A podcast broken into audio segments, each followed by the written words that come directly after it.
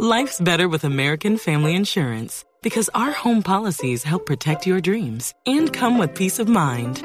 Save up to 25% by bundling home, auto, and life. American Family Insurance. Get a quote, find an agent at amfam.com. Products not available in every state. Discounts may not apply to all coverages on an auto or home policy. Discounts do not apply to life insurance policies. Visit amfam.com to learn how discounts may apply to you. American Family Mutual Insurance Company SI and its operating companies American Family Life Insurance Company 6000 American Parkway, Madison, Wisconsin. Buenos días, Ricardo, y buenos días a todos. Doctor Jaramillo, quiero comenzar con la pregunta de Felipe, que es válida.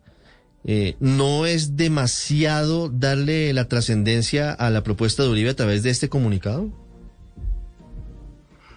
No, yo creo que no, porque mi impresión es que Álvaro Uribe hace rato que está detrás de, una amnistía general y de un borrón y cuenta nueva. Lo que pasa es que la opinión pública no conoce mucho de eso. Si usted mira lo que pasó en las reuniones en el Congreso de la República en medio de la discusión de objeciones en octubre del 18, eh, Uribe propuso que los miembros de las fuerzas militares salieran de la JEP y que en todo caso no tuvieran que reconocer nada ni decir nada, que es lo mismo que una amnistía general. Entonces yo creo que esto es algo que tiene en la cabeza hace mucho tiempo y que en lo que va a seguir insistiendo. Mm. Doctor Jaramillo, ¿hoy sería posible que en Colombia hubiera una amnistía general? ¿La arquitectura jurídica del país, los compromisos con organismos internacionales harían posible que hoy hubiera eventualmente un borrón y cuenta nueva? Un, digamos, empecemos de ceros, aquí no contamos verdades, aquí no reparamos víctimas y todos por igual como si no hubieran cometido delitos ni unos ni los otros? Pues mire, Ricardo, la primera pregunta que hay que hacerse es eh, esa, esa, esa discusión que me parece francamente prehistórica de una amnistía general y, de un borrón y cuenta nueva que propone el expresidente Uribe. La, la primera pregunta es, oiga, expresidente, ¿y usted como para qué está proponiendo eso? ¿Cuál es, ¿Cuál es su objetivo? ¿Qué es lo que piensa lograr con eso? Que no se puede lograr hoy en materia de satisfacción de los derechos de las víctimas y de cierre del conflicto. Eh, yo realmente no veo cuál es la motivación. Y luego, pues digamos que como decimos en el comunicado, eh, eh, esto es internacionalmente y nacionalmente absolutamente imposible, no tiene la menor posibilidad jurídica de sostenerse ni en nuestras cortes ni en el sistema interamericano, eh, atraería a la Corte Penal Internacional. Todo el mundo sabe eso. Eso es tan obvio y tan conocido. Eh, hay, hay, infinidad de referencias a la prohibición de autoamnistía en las sentencias de la Corte Constitucional derivadas de una famosa sentencia de la Corte Interamericana en el 2001 en Barrios Altos, porque la autoamnistía es cuando un Estado se amnistía a sí mismo. Entonces lo que dicen es, oiga, usted no puede impedirle a sus ciudadanos el acceso a la justicia y determinar las responsabilidades, sobre todo de agentes del Estado que tenían mayor responsabilidad. De manera que eso lo que hace es pulverizar la seguridad jurídica de la fuerza pública y no resuelve ningún problema. Al contrario, crea muchísimos y nos, nos devuelve eh, a los años 90. Doctor Jaramillo, la explicación que dio aquí la semana pasada el expresidente Uribe, además porque la propuesta si la venía madurando y la venía mencionando en algunos escenarios, ya la oficializó ante el padre Francisco de Rú en un encuentro con, con él y con otros dos integrantes de la Comisión de la Verdad, es que en Colombia, por ejemplo, a una influencer que seguramente usted ha visto y conoce como EPA Colombia, la condenan a cinco años de cárcel por terrorismo, por dañar Transmilenio, y el expresidente mm. Uribe dice que los ex jefes de las FARC tienen impunidad, violadores de niños, dice él, y están hoy en el Congreso de Colombia. ¿Qué opinión le merece esa argumentación del expresidente y esa justificación para proponer la amnistía que está proponiendo? Pues Ricardo, usted sabe que el presidente Uribe es un hombre muy inteligente y que tiene perfectamente claro que ese es un argumento absolutamente espurio, porque estas medidas de las que estamos hablando son medidas excepcionales el marco jurídico para la paz del 2011 y 12, que es realmente la base jurídica, el cimiento jurídico de todo lo que pasó después y que fue discutido en ocho debates por el Congreso de la República antes de que se discutiera con las FARC el tema de cómo iba a ser la solución de justicia. Ese marco dice que, eh, primero, que se aplica solamente a quienes participaron en el conflicto armado interno y segundo, que es absolutamente excepcional. Entonces, eh, lo que ocurre con la señora EPA Colombia es un delito ordinario que no tienen nada que ver con el conflicto armado interno. O sea, la, la, la, comparación no cabe. Podría ser la misma comparación con, oiga, y entonces resulta que un paramilitar que masacró gente en los Montes de María terminó con siete años de cárcel, no tuvo que decir mayor cosa ni reparar y eso está bien y la señora tiene cinco años, pues no, no puede comparar, no puede comparar porque estamos confundiendo las condiciones ordinarias de la vida en el país con las medidas necesarias transicionales para cerrar el conflicto. Doctor Jaramillo, la posibilidad remota pareciera, aunque hay sectores, incluso lo decíamos ahora el senador Gustavo Petro, a quien ustedes se refieren en el comunicado, que están a favor de, de, esa posibilidad, una eventual amnistía general o una discusión de la amnistía general podría echar al traste podría acabar con lo que se hizo al amparo del acuerdo de paz. Quiere decir, la JEP, la Comisión de la Verdad, la reparación a las víctimas, lo, que, lo que se diseñó para que hubiese eh, justicia transicional. Todo, no solamente con lo que se hizo en La Habana, sino con lo que se hizo en el marco jurídico para la paz, sino con lo que se hizo en toda la discusión muy intensa en el Congreso de la Ley de Justicia y Paz y la posterior sentencia de la Corte Constitucional. Es decir, estamos hablando de 15 años de construcción de normatividad transicional en Colombia, de la que francamente la propuesta de Borrón y Cuenta Nueva se burla, porque en todas partes está claro que eso no es posible, que no se puede hacer, que no está permitido. Eh, y, entonces, y vuelvo a la pregunta, ¿cuál es el problema que quieren resolver con eso? que no está resuelto ya después de 15 años de intensas discusiones en Colombia sobre la normatividad transicional para cerrar el conflicto. Mm, doctor Jaramillo, ¿por qué cree usted que, si me permiten, los dos extremos del espectro político terminan coincidiendo en esta propuesta y apoyándola? Por un lado, Álvaro Uribe, que es el quien la plantea, y por otro lado, Gustavo Petro, que dice que le suena.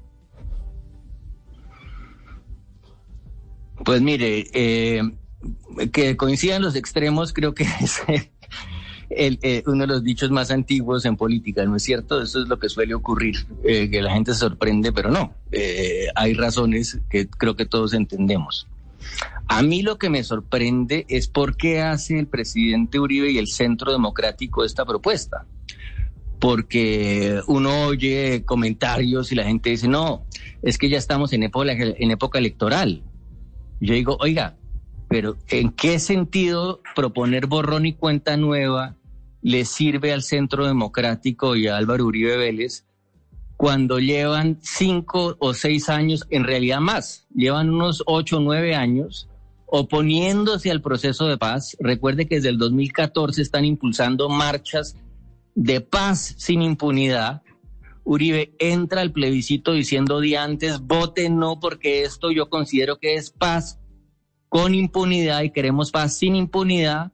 Y cinco años más tarde, ahora que se van a cumplir cinco años del acuerdo, dice, ah, no, perdón, eh, ahora pienso exactamente lo contrario, ¿por qué no hacemos un borrón y cuenta nueva? Eso realmente no se me ocurre un engaño más grande de un líder político a sus seguidores y no creo que eso le sirva electoralmente. Si yo fuera un seguidor del Centro Democrático, me sentiría francamente eh, ofendido con esa voltereta. Pero no pareciera haber detrás una intención de acabar con la posibilidad de que exista el delito político en Colombia. Se lo pregunto porque igualar a EPA Colombia con, con los guerrilleros, pues eh, termina siendo, eh, digamos, nivelando a todos como simples delincuentes rasos y está marchando un proyecto de la senadora Paloma Valencia en el mismo sentido, eliminando la posibilidad de que haya delito político en Colombia. Esa es una, esa es una discusión distinta, eh, Ricardo, de la discusión sobre el borrón y cuenta nueva y la amnistía general, que es, como le digo, ilegal en el derecho internacional y eso lo sabe Álvaro Uribe. Entonces, otra vez la pregunta, ¿para qué lo propone? La discusión del delito político es distinta, porque usted puede decir, digamos, hay muchas constituciones del mundo que ya no lo contienen, era usual, ustedes saben, en el derecho liberal que viene el siglo XIX, pero ya muchas constituciones después del 2001 no lo contienen y digamos que es una discusión válida decir, oiga, bueno, sí, queda el M19, pero yo no le voy a dar tratamiento de el M19, perdón, queda el LN, pero yo no le, pero yo no le voy a dar tratamiento de, de, de actor político en armas a nadie más en mi territorio porque ya no considero esto legítimo eh, esa posibilidad ya se cerró y me parece que esa es una discusión que uno puede comenzar a dar, que tiene la dificultad de la presencia aún del ELN, pero que en algún momento Colombia sí podría decir, bueno, no más delito político, no queremos crear aquí incentivos para que la gente se arme y piense que después puede negociar. Pero esa discusión es distinta de decir, venga, borrón y cuenta nueve todos para su casa, nadie diga nada, nadie reconozca nada, nos vamos a olvidar de las responsabilidades de todos. Eso es completamente inaceptable. Ustedes dicen algo en el comunicado con el doctor Humberto de la Calle, y es que hablan de autoamnistía. ¿Usted ve en el panorama alguna posibilidad de que el expresidente Uribe quiera beneficiarse con esa propuesta que está haciendo? Mire, ese es un tema supremamente delicado, Ricardo, y creo que es la parte tal vez más grave de todo lo que está proponiendo Álvaro Uribe. Porque eh, en general hay una cierta comprensión con que procesos de paz requieren que se le otorguen a los alzados en armas ciertos tipos de amnistía condicionadas a cambio de que dejen las armas y se integren al, país y a la política. No por delitos, eh, por crímenes internacionales, pero por su participación, etcétera, sí. Eh, el problema es cuando usted habla de sus propios agentes del Estado, que tienen una responsabilidad mayor porque justamente son agentes del Estado. Son las personas que están ahí para protegerlo a usted, para proteger sus derechos, para proteger la Constitución y por eso portan las armas. Entonces, ahí tiene un problema muy grande porque no existían esos, esos mecanismos para cómo tratarlos al fin del conflicto, porque la amnistía es, como usted lo acaba de decir, una amnistía, esta amnistía reducida es para el delito político de rebelión. Entonces, lo que hizo el marco jurídico para la paz en 2011 y 12, antes de las negociaciones, fue abrir un espacio para que a través de lo que se llama la renuncia a la acción penal, la fiscalía pudiera desistir o, eh, o quien estuviera ejerciendo la acción penal pudiera desistir de investigar a ciertas personas siempre y cuando cumplieran unas condiciones. Es decir, se creó un, instrumento paralelo a la amnistía para las guerrillas para nuestros propios hombres. Y es lo que permite que solamente se vayan a investigar a quienes resulten responsables de los delitos más graves y a muchos otros no, que en todo caso no sería posible.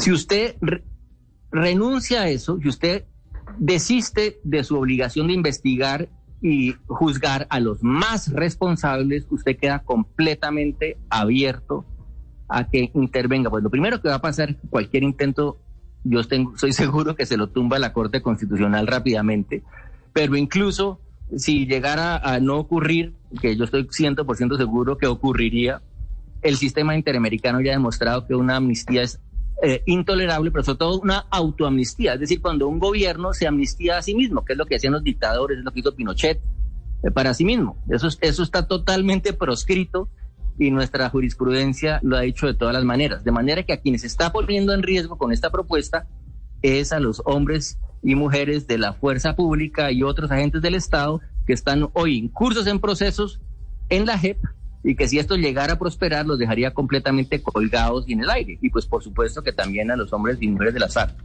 A propósito, hoy, doctor Jaramillo, está ante el Tribunal Superior de Bogotá el general Mario Montoya, el excomandante del ejército, en medio de, de una discusión que, que permanece sobre el momento en el que cesan las acciones de la Fiscalía y entran a funcionar las de la Justicia Especial para la Paz. En principio sería solamente una imputación, no podrían avanzar más allá en la justicia ordinaria, pero sí estamos hablando de 104 homicidios que se les endilgan, se le endilgan directamente al general Mario Montoya. Doctor Jaramillo, ¿usted cree que el proceso de paz con las FARC aguante otro gobierno uribista o del Centro Democrático? Pero disculpe, Ricardo, ¿cuál, ¿cuál era la pregunta sobre el general Montoya? No, estaba dando el contexto, eh, doctor Jaramillo, que justamente hoy... No, pero fíjese, este fíjese que... Eh, eh, el general Montoya, que es uno de los hombres de mayor graduación en el ejército, que no ha aceptado ninguna responsabilidad en delitos, está ante la fiscalía. Y, seguramente, pues eso no va a terminar en nada porque él ya hoy, fíjese cómo es la cosa, está pidiendo que la JEP sea la que asuma su caso, que la fiscalía no tiene nada que ver allí, sino tiene que hacerlo la Justicia Especial para la Paz. Pues justamente ese es un muy buen ejemplo, Ricardo. y es que los señores del Centro Democrático y las señoras dicen, ah, no, es que a nosotros la JEP no nos ofrece ninguna seguridad, no creemos en ella porque sale el acuerdo de paz. Y resulta que a un general de la República, que fue nada menos que el comandante del ejército, sí se la ofrece y pide que lo dejen en la JEP. Y, yo creo que hay que dejarlo en la JEP y que hay que además darle condiciones en la JEP y hay que además darle protección. A mí me, me, le voy a decir una cosa, a mí me preocupa la seguridad del, del general Montoya porque usted sabe que en Colombia la gente que sabe muchas cosas la terminan matando. Entonces hay que, hay que mirar bien eso. ¿Tiene alguna información usted, doctor Jaramillo, eh, no, en torno a eso? No, sino, sino, no, no, no, sino que veo que es lo que eh, ha pasado en otras eh, oportunidades. Doctor Jaramillo, le preguntaba si usted cree que el acuerdo de paz con la guerrilla de las FARC aguante otro gobierno uribista o del Centro Democrático. Pues mire, eh, el problema es, yo creo que el proceso tiene tanta fuerza que va a seguir adelante. Y de hecho aguantó este gobierno, es la realidad con problemas, con dificultades, aguantó, aguantó este gobierno. El gobierno hizo algunas cosas que hay que reconocerle, por ejemplo, el, gobierno me parece que financió adecuadamente justamente estas instituciones de la JEP y la Comisión de la Verdad. El gobierno ha apoyado por lo menos en la planeación a los PEDETs, pero hay infinidad de cosas que el gobierno no ha hecho. Y entonces lo que termina ocurriendo es que se va se va marchitando la flor porque justamente no le echan agua. Y no le echan agua porque no se la quieren echar, incluso cuando dicen que se la están echando. Coja el ejemplo, por ejemplo, de lo que pasó con la llamada eh, jurisdicción agraria o especialidad agraria, un, un proyecto de ley que presentó nada menos que la actual procuradora como ministra de Justicia en el Congreso, un proyecto del gobierno derivado del acuerdo que no tenía otro objeto que ampliar la administración de justicia en Colombia en zonas rurales. O sea, ¿quién puede estar en contra de eso? Yo le pregunto a usted. No tenía nada de transicional, es simplemente jueces de la República administrando justicia para resolver problemas en la ruralidad de Colombia cuando todo el mundo sabe que parte de la violencia de Colombia y parte de su origen está en disputas por la tierra y por problemas de derechos de propiedad y que la paz está asociada a la protección de esos derechos de propiedad. Pues el gobierno presenta ese proyecto, el, el proyecto pasa los eh, tres debates, cuando va llegando al cuarto, y antes de eso el presidente de la República se para frente al Fondo Multidonantes de Naciones Unidas y la Cooperación Internacional y dice, no, fíjense que yo sí estoy a favor del acuerdo, de la implementación y estamos sacando adelante ese proyecto. Y semanas más tarde llama a, o llama a alguien de presidencia, no me consta que fue él directamente, al presidente del Senado y le dice, ¿sabe qué? Saque eso del orden del día, no lo deje batir en cuarto de debate y húndalo. Y lo hunden, hunden su propio proyecto, que era la implementación del acuerdo. Entonces, ve, es la manera de marchitar eh, la flor de la paz. Y si usted hace mucho de eso, realmente puede dejar el proceso muy maltrecho.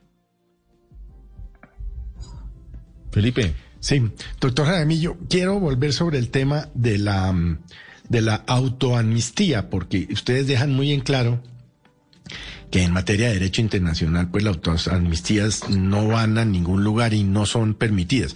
Pero, ¿qué delitos estaría, o está pensando usted que el doctor Uribe podría estar pensando en autoamnistiarse? ¿De él, de su gobierno, de su cúpula? ¿De qué? No, pues eso es lo que hay que preguntarle a él. Lo que hay que preguntarle es, oiga, señor presidente, ¿usted qué es lo que quiere resolver con este proyecto que no está ya resuelto? Porque realmente nosotros fuimos en La Habana al límite de lo que era posible negociar en una negociación con una guerrilla y más allá. Yo quiero insistir que lo dijimos en el comunicado con Humberto de la Calle, lo que está pasando en Colombia, queridos amigos, queridos oyentes, no ha pasado en ninguna parte del mundo. En ninguna parte del mundo una guerrilla ha accedido a presentarse ante un tribunal, a reconocer responsabilidad por crímenes de lesa humanidad, a responder por eso. No ha pasado tampoco que agentes del Estado que miembros de fuerzas militares eh, incursos en procesos penales aparezcan ante un tribunal y digan, sí, esto pasó, y cuenten la verdad. Es una cosa extraordinaria lo que está pasando en Colombia. A mí me dijo recientemente un embajador europeo en Bogotá, oiga, esto es la cosa más increíble que yo he visto. El problema es que los únicos que no entienden son los colombianos, decía él, no yo.